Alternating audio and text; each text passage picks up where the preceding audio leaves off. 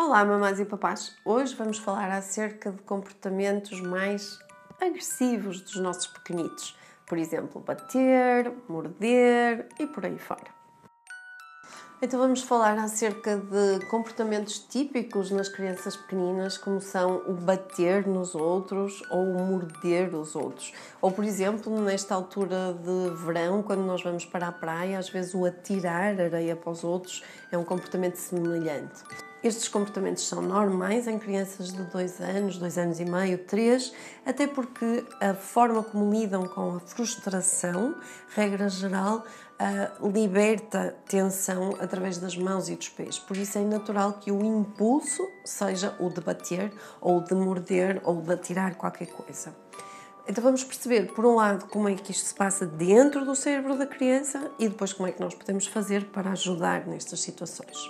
Quando as crianças batem ou mordem, é uma espécie de um instinto de sobrevivência a funcionar. Por um lado, não têm este controle do impulso, por outro lado, tudo aquilo que são as funções mais executivas, o controle da ação, o planeamento da ação, ainda nem sequer se estão a desenvolver. Portanto, agem na base do, do descarregar mais de forma motora.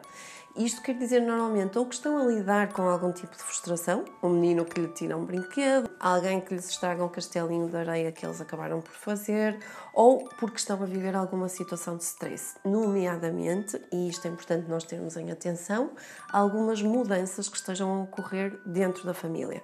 A chegada de um irmão novo, ou a entrada para a creche, ou a entrada para uma nova escola, alguém que por acaso deixou de conviver com a família, mudança de educadores, tudo isto são razões suficientes para a criança entrar em stress, não conseguindo elaborar de forma mais ao nível do pensamento, acaba por agir de forma motora, libertando através dos comportamentos.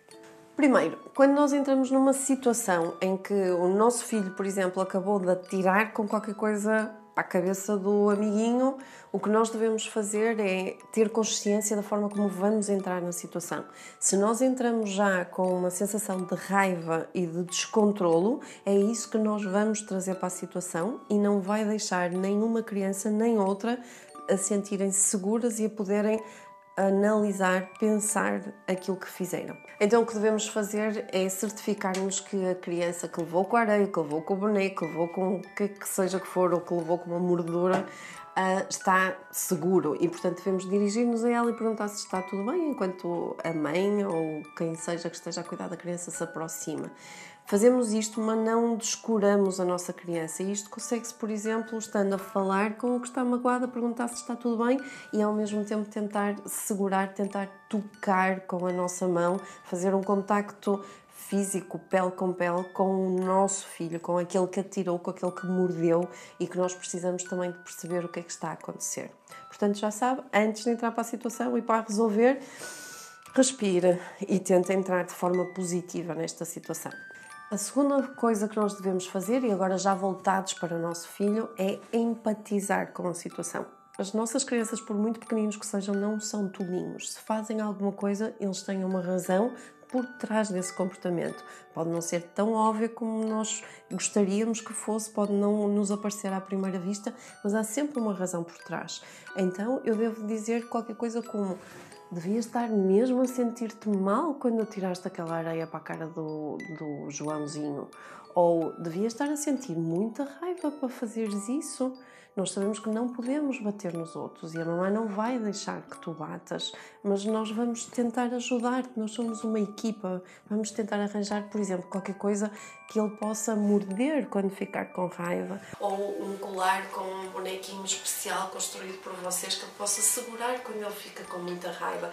Vamos dar alternativas. O que é que nós estamos a fazer ao cérebro do nosso filho quando nós empatizamos? Quando nós tentamos perceber que embora racionalmente esta não tenha sido a melhor solução, e já agora, não trazer julgamentos, não trazer racionalizações. Tu não vês que não se faz isto porque não sei o que, não sei o que mais. Não, não vê, porque essa parte do cérebro, do planeamento, ainda não está a desenvolver-se e o controle do impulso está a começar agora a desenvolver-se.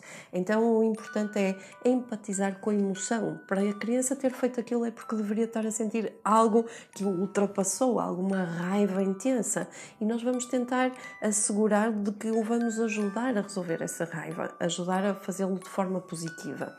Quando nós empatizamos com a emoção que a criança teve a sentir, o que nós estamos a fazer é ajudar com que o cérebro dela liberte ocitocina. Já ouvimos falar desta substância, uma hormona que lhes dá uma sensação agradável, mas acima de tudo é uma hormona que faz de cimento entre os tijolinhos do cérebro. Portanto, é algo que nos ajuda o cérebro propriamente a crescer, e a crescer no sentido de, por exemplo, do controle do impulso. Nós vamos ajudar a que esta parte do cérebro que ainda está por desenvolver se desenvolva com a nossa atitude, com o nosso comportamento para a criança.